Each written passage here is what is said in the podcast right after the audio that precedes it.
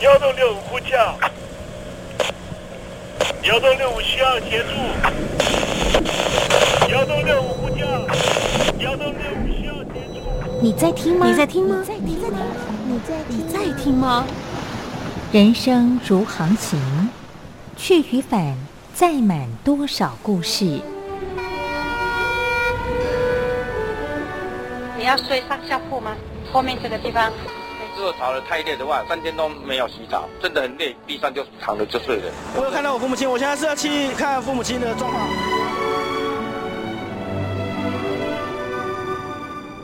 聆听故事湾，让每个故事找到属于自己的码头。我到了那儿以后，我们就往妈妈家去。我一到那边，就感觉我妈妈已经她能够活活下来容不容易，我知道。他没他没跟我讲，我也不敢问，好好苦。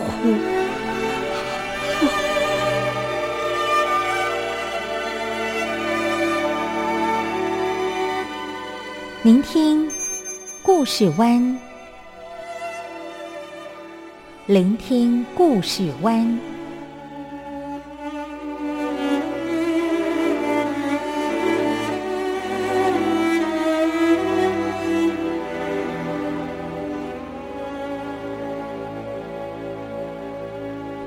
故事总有一个停泊的港湾。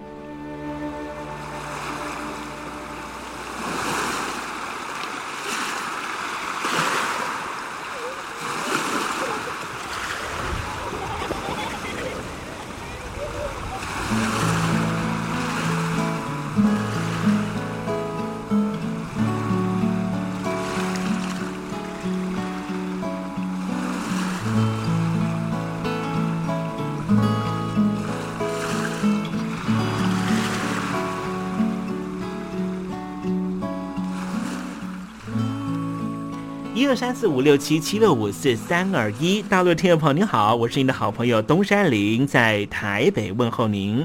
正在为您进行的栏目就是聆听故事湾，一二三四五六七七六五四三二一，全年无休，每天在空中为您服务。您在每天的凌晨三点十分，或是傍晚的六点十分，都可以在光华之声频道收听到这个栏目，聆听环宇趋势。不用太多解释，因为聪明的你心中自有诠释。亲爱的听众朋友，我们的节目早晚各一次，听众朋友你可以选择最适宜的时间，和东山林共度这短暂的五十分钟的时光，就在光华之声的频道空中相见。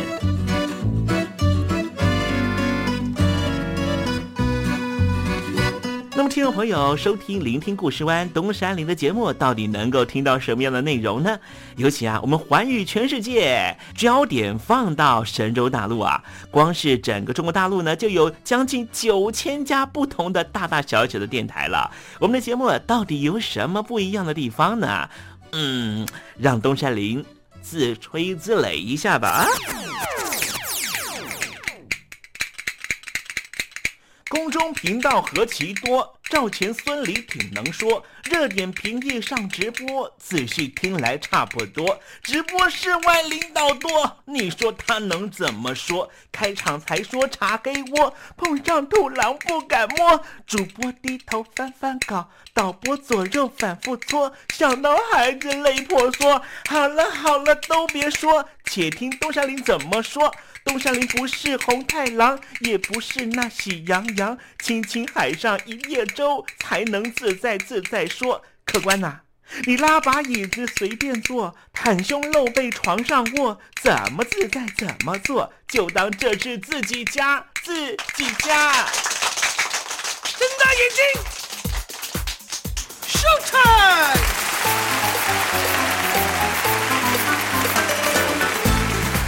听众朋友你好，我是你的好朋友东山林，在台北问候您。正在为您进行的栏目就是聆听故事湾啦。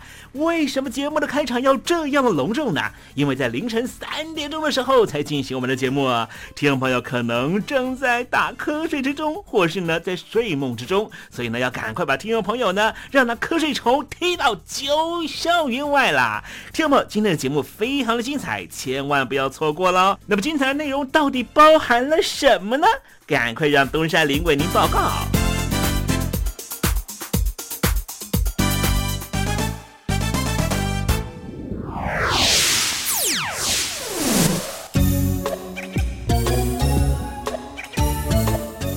星期五，星期五，猴子去跳舞。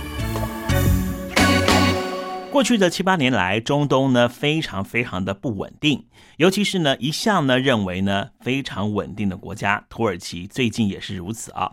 不过土耳其呢最近的一些变化呢，也跟中国大陆的新疆朋友有关系啊。很多新疆的外逃人。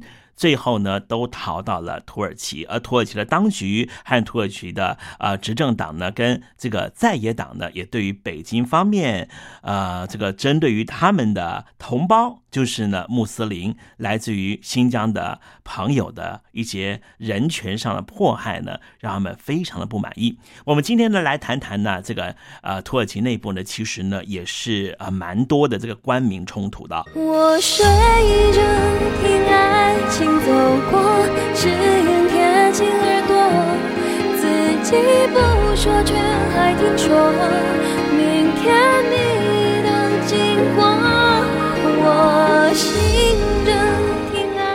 爱，情走过，心情很不好吧？我是张玉华，不管爱情走得多远，记得收听东山林的节目，心情一定可以快活不少。我睡着听爱情走过，只愿贴近耳朵。这里是光华之声，在台北发音。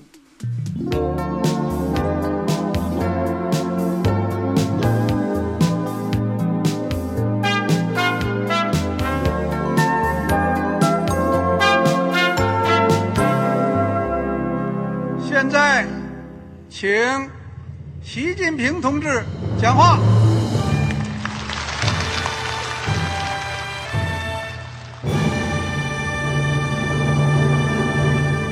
中国梦必须紧紧依靠人民来实现。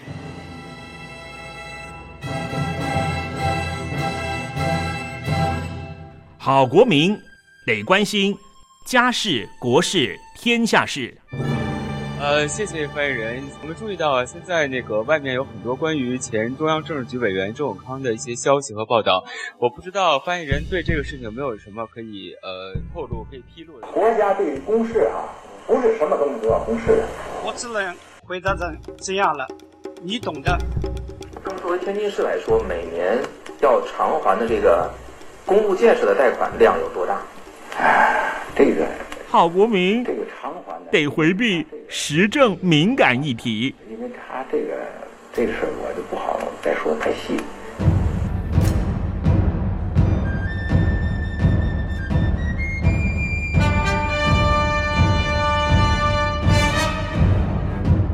我们要坚持人民当家作主，坚持人民主体地位。任何官方不宜说太细。期望您体谅的话题，尽在时政，你懂的。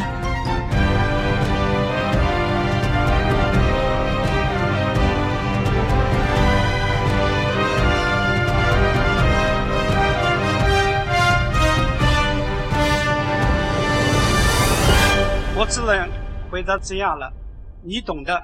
那些官方无法为您说太细的事情，就让东山林为您详细的说明白。天婆早上好，晚上好，正在为您进行的栏目就是聆听故事湾。此刻为您进行的环节就是时政，你懂的，一同关心焦点话题。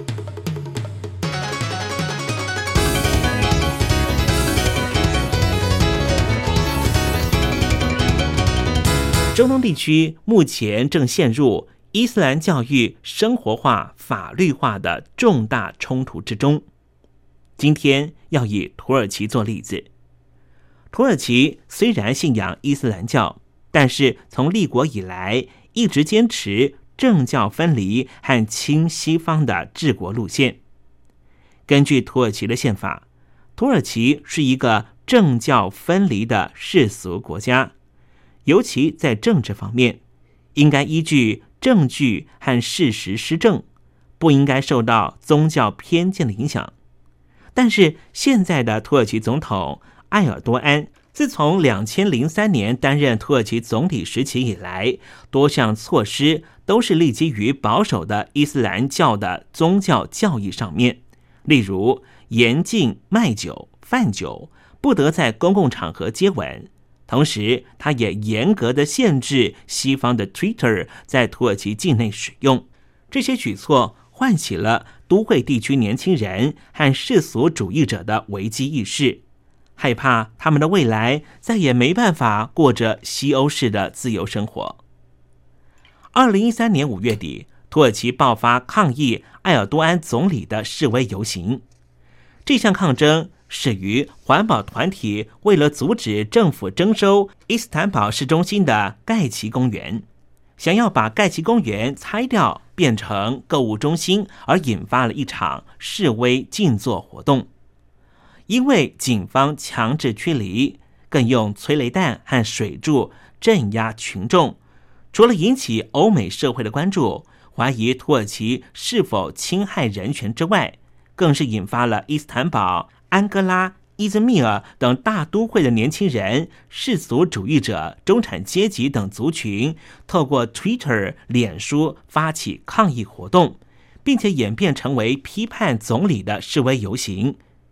抗议他采取强权政治手段，漠视少数族群的意见。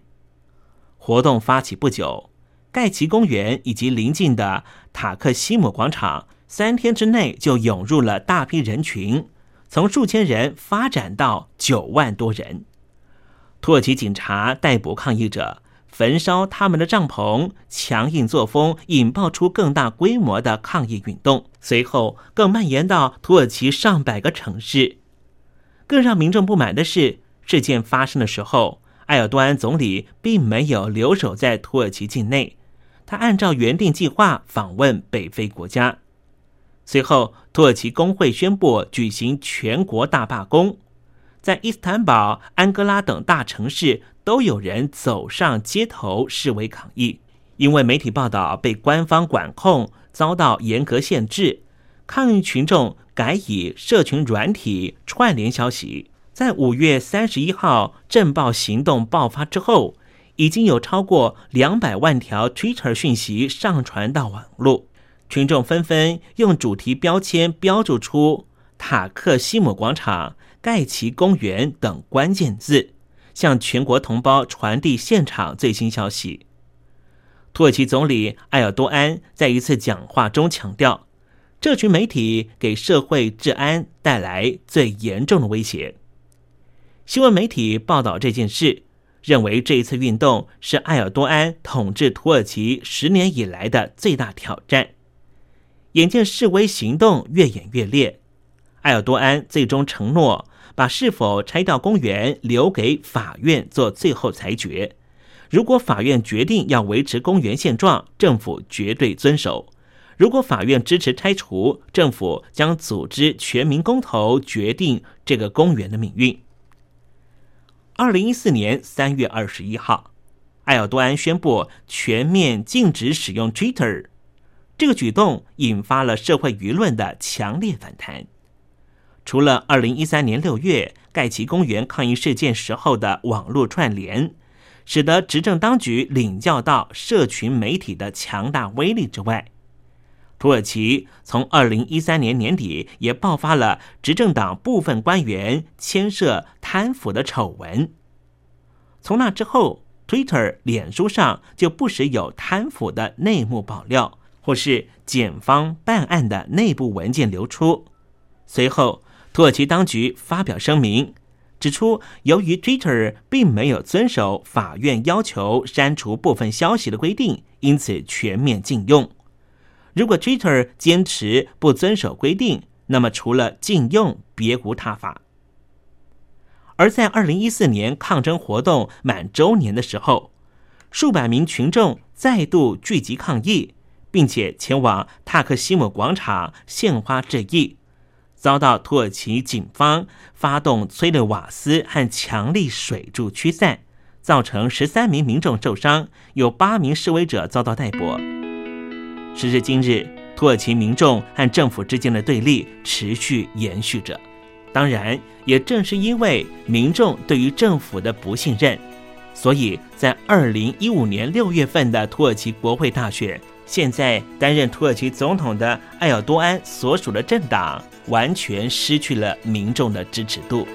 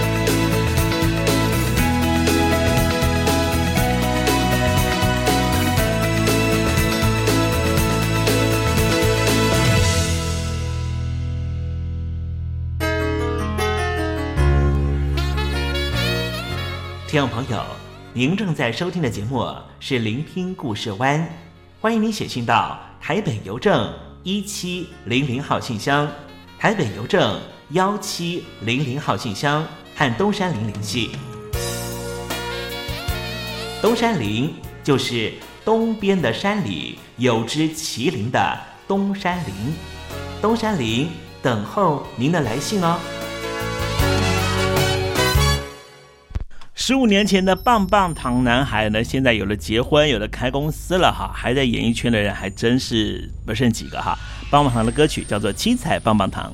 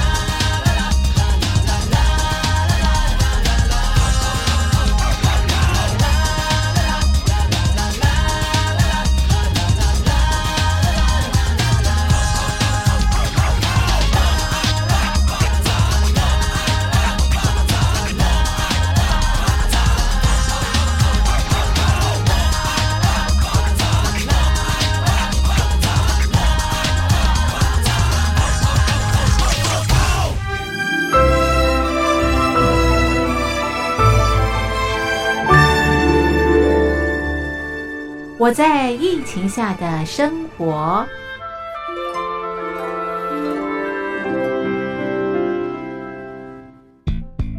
三十六点一度，很健康。哇！COVID-19 新冠肺炎在全球蔓延后，量体温成为日常，走到哪量到哪。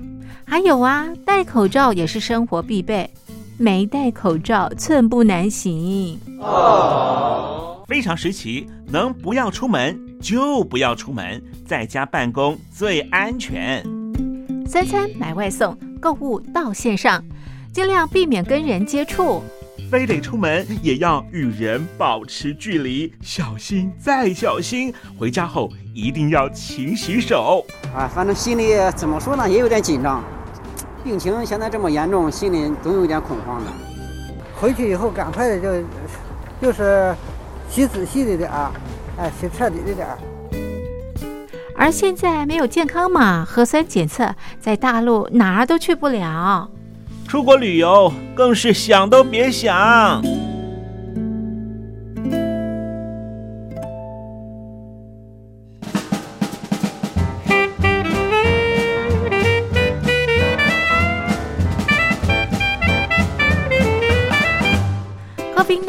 新冠肺炎发展至今，你我的社交方式、饮食习惯、娱乐形态、工作模式都产生变化。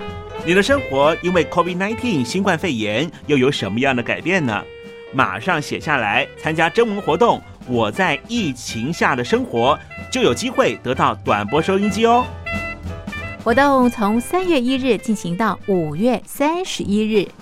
来信请寄台北邮政一七零零号信箱，台北邮政幺七零零号信箱，嘉陵东山零收。电子邮件请借 lily 三二九 at ms 四五点 hi.net 点 net，l i l i 三二九 at ms 四五点 hi.net 点 net，我们期待您的来信。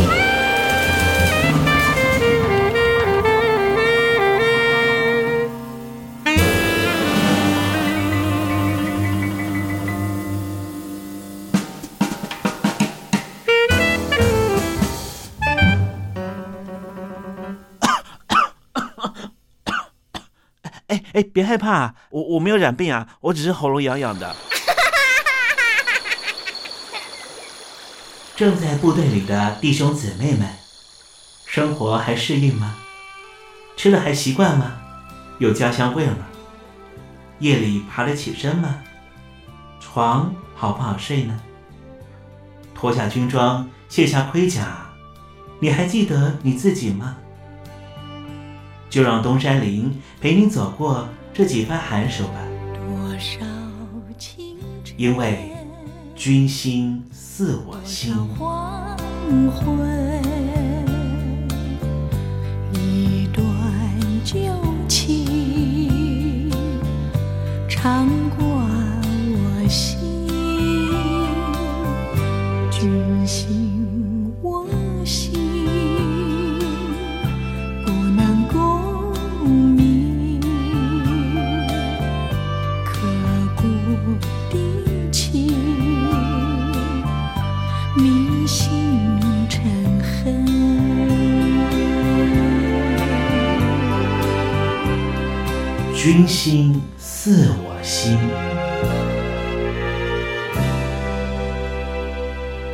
东山林从事广播工作也二十多年了，对于声音的各种表演、各种运用，大概是非常娴熟了。但是最近我想了一件事儿，想跟听众朋友分享。其实言语不见得能够传达出讲话这个人百分之百的情意，或者说。他有时候是一种隐藏。当我说我爱你的时候，其实心里面并不是这样想。这可能是听众朋友你自己和你的亲密伙伴、亲密爱人在互动的时候也有这种感觉。这时候该怎么办呢？如果你能够观察他的非语言的表达作为，也就是肢体动作，可能你可以真正的知道他到底爱不爱你。今天我们特别邀请到的是台湾的畅销书作家，也是两性关系的专家汪成华告诉我们，这语言之外的肢体沟通到底能够传达什么样的讯息？大家好，我是汪晨华。最近在生活里面，我时常提醒着自己不要轻易承诺。为什么这么说呢？因为发觉承诺好像已经失效。当我责备着一而再失信的朋友，他立即反映出：“你太严肃了吧，放轻松点。”反而错乱了我一直以来的价值观。现代人的思想已和忠厚传家、一诺千金的上一代有了极大的差距。信诺两个字对现代人来说非常的陌生，许多人常把信诺当做一种当下的语言游戏。既然是游戏，当然没有维持很久的可信特质。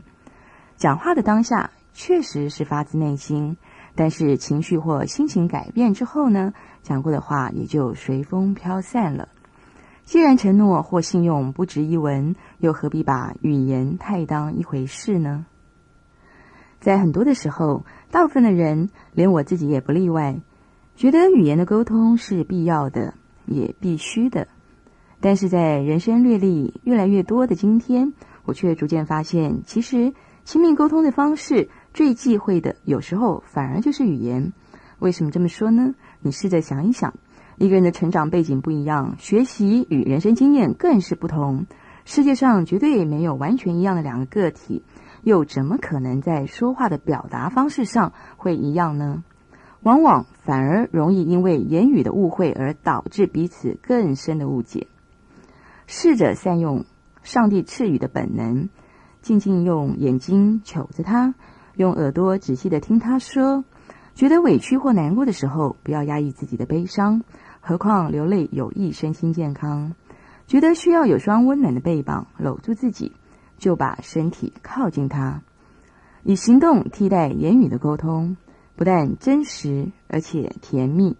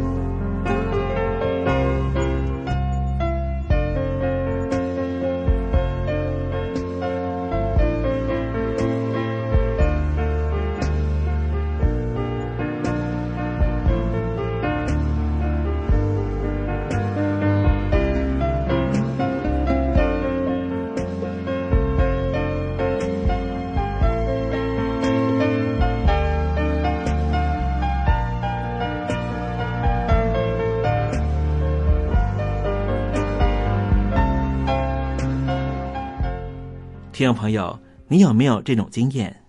有的时候情到浓时，言语是不足以表达我们内心的情绪的。肢体语言在这个时候就可以起些关键作用。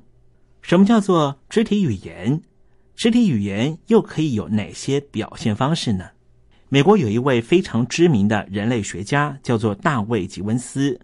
根据他的观察研究发现。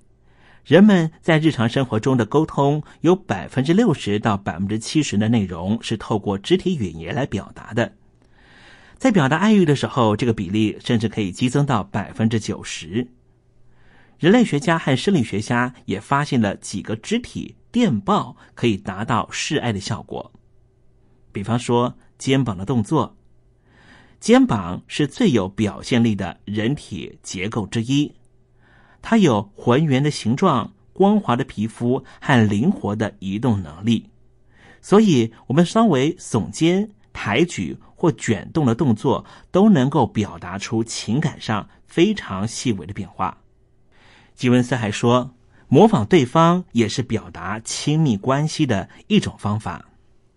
当你看到对方端起一杯茶，而你这时候也端起了一杯茶。他喝一小口，你也跟着喝一小口。人类学家把这种同步行为称为叫做视同神经作为。在动物界，模仿对方是一种非常重要的追偶手段。这种现象在人类上同样适用。模仿是希望和对方接近的一种本能友好行为，比方说穿上情侣装，举手投足之间相互衬应，也能够让你们更加亲密。另外就是凝视对方，眼神的接触是一种强而有力的情感连接工具。普通人相互凝视三秒钟就会中断目光接触。当凝视时间延长的时候，就会传达出爱意。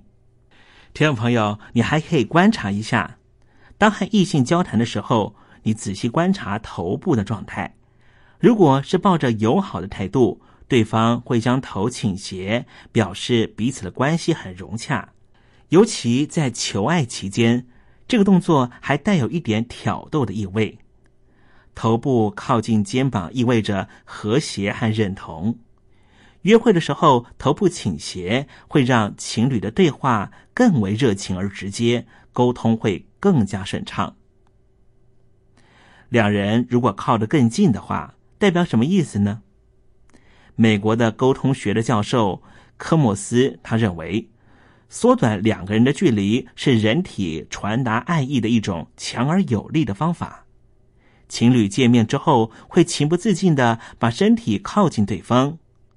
这种肢体语言比口头的语言更先一步表达喜爱之情和吸引力。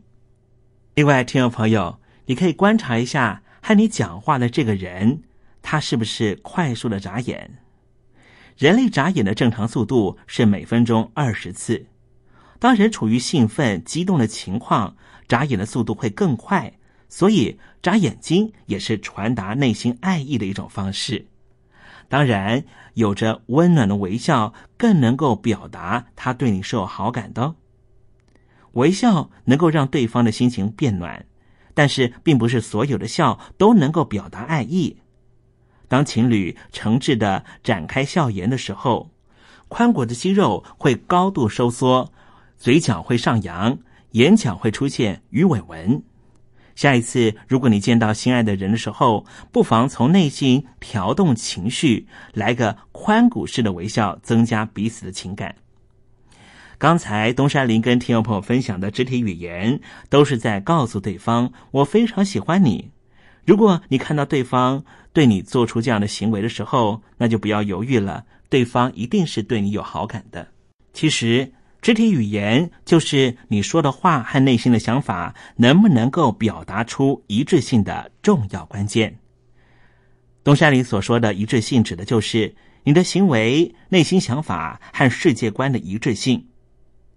比起你说的话、穿的衣服，我们更会相信自己观察到的些许残余资讯。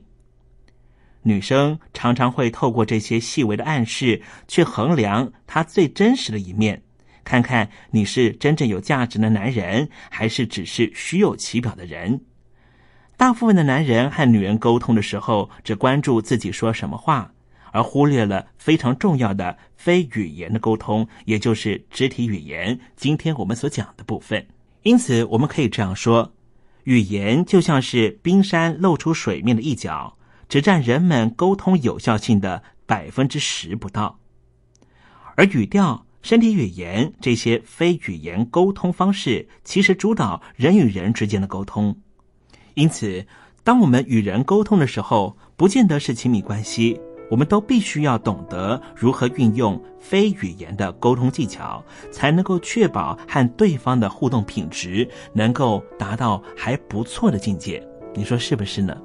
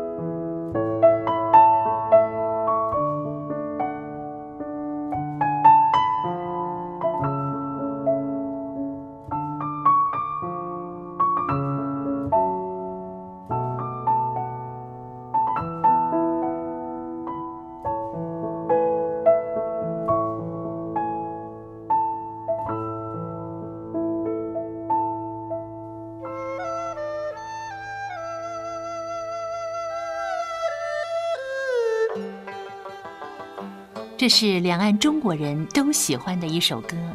小城故事多，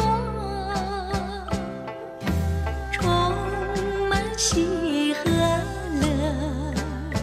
如果主持人播错了速度，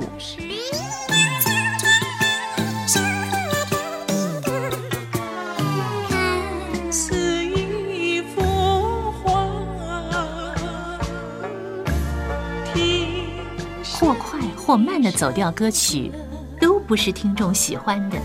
人生境界真善美，这一包括。两岸和谐关系也得循序渐进，快慢相宜。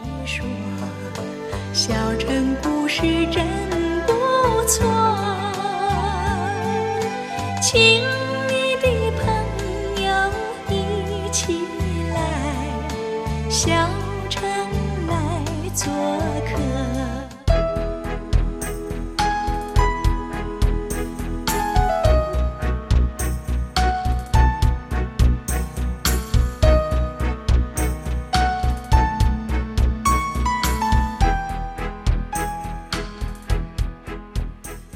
生活中少不了知性的真，生活中少不了理性的善，生活中也少不了感性的美。光华之声，永远陪伴您，生活在真善美的世界。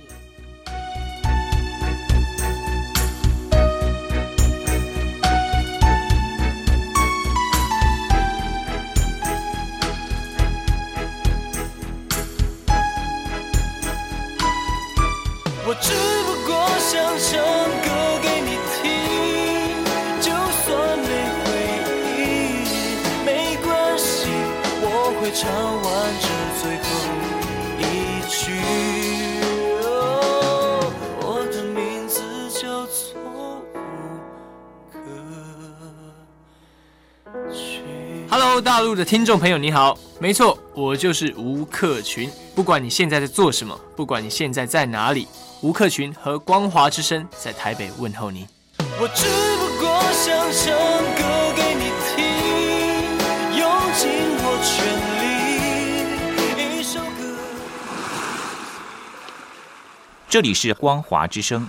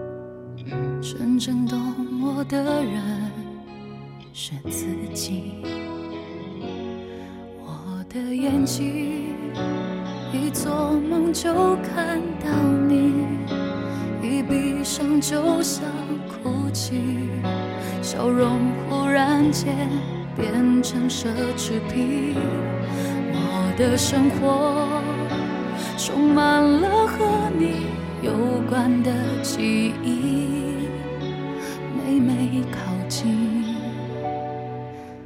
满城风雨，就让我忙得疯掉，忙得累到，连哭的时间都没有最好。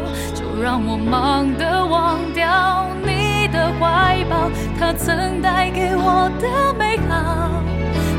人问好不好，怕伤心多狂，就咬牙说我很忙，这完美的谎。完美的伪装，才让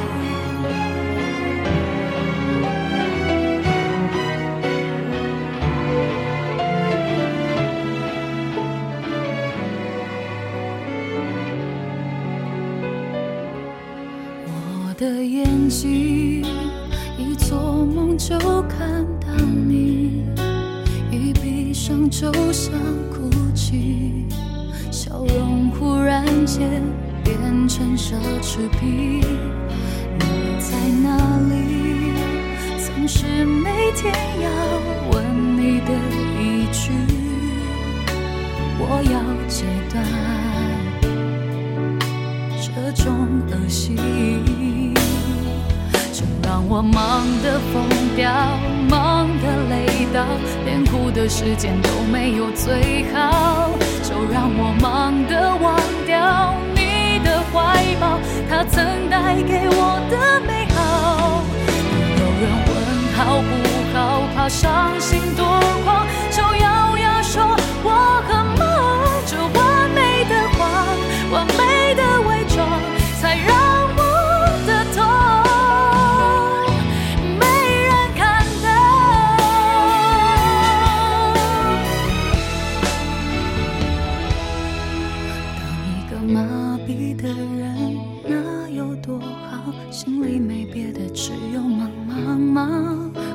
是一种抵抗，一帖解药，人怎能被想念打倒？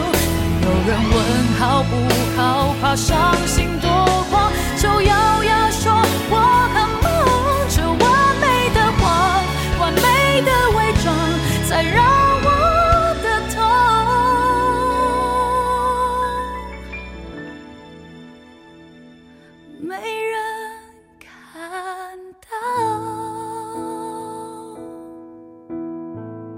刚才这首歌曲呢，就是阿美族的女孩阿令带来的歌曲，叫做《我很忙》。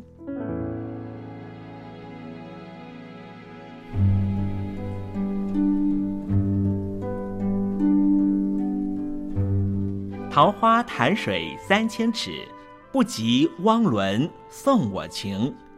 听众朋友，大诗人李白告老还乡，云游四海，从繁华的长安城到安徽乡间的桃花潭。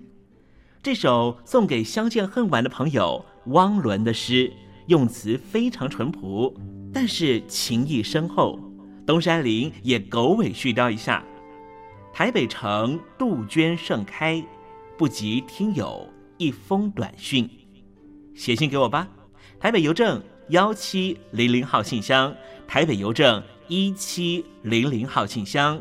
我是东山林，东边的山里有只麒麟的东山林。祝您一切安好，明天再会。